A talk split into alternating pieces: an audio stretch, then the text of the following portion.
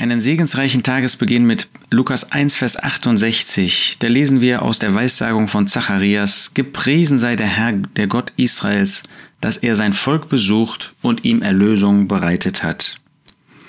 Zacharias hatte die Ankündigung bekommen, dass er in hohem Alter, er und seine Frau Elisabeth, ein Kind bekommen würden. Das war Johannes der Täufer. Er hatte das nicht glauben können. Und menschlich gesprochen können wir das nachvollziehen. Auch wenn er Priester war, auch wenn er damit im Vergleich zu dem übrigen Volk in der Nähe Gottes wohnt, wohnte, war er doch überrascht, war er überwältigt, ja, war er überfordert, dass Gott ihnen in hohem Alter, die waren also nicht irgendwie 30, 40 Jahre alt, sondern sie waren wirklich alt, dass Gott ihnen ein Kind schenken würde. Und sie haben das nicht, wie manche heute in größtem hohem Alter äh, tun, irgendwie künstliche Mittel angewendet, sondern Gott ist in wunderbarer Weise in einem Wunder in ihr Leben hineingetreten. Und Gott hatte, weil er nicht geglaubt hatte, hat er ihn mit, äh, damit gezüchtigt, dass er nicht sprechen konnte, dass er stumm wurde. Und dann wurde Johannes der Täufer geboren und er hat dafür gesorgt, dass dieser den Namen Johannes bekam. Und Gott löste sein, seine Zunge wieder. Und was ist das Erste, was wir dann von ihm hören? Es ist diese wunderbare Weissagung. Und er beginnt sie damit, gepriesen sei der Herr, der Gott Israels.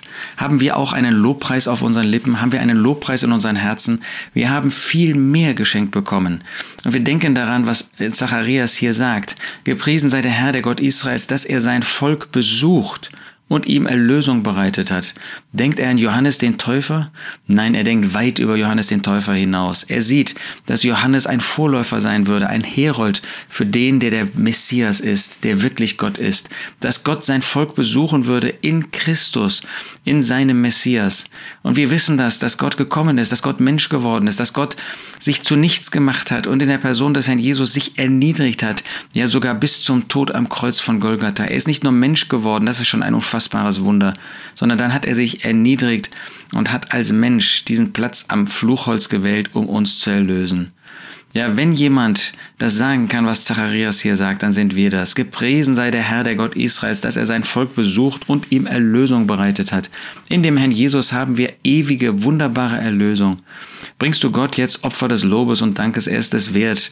Bringst du ihm diese Opfer in der Person des Herrn Jesus, er hat Gott offenbart, er ist es, der Gott zu uns Menschen gebracht hat, er, der er selbst Gott ist. Wir wollen Gott loben und preisen, wir wollen ihn anbeten in Geist und Wahrheit, wir wollen das Gedächtnis mal des Herrn zum Anlass nehmen, wirklich in Geist und Wahrheit vor Gott zu treten und auch dem Herrn Jesus die Anbetung unserer Herzen zu bringen.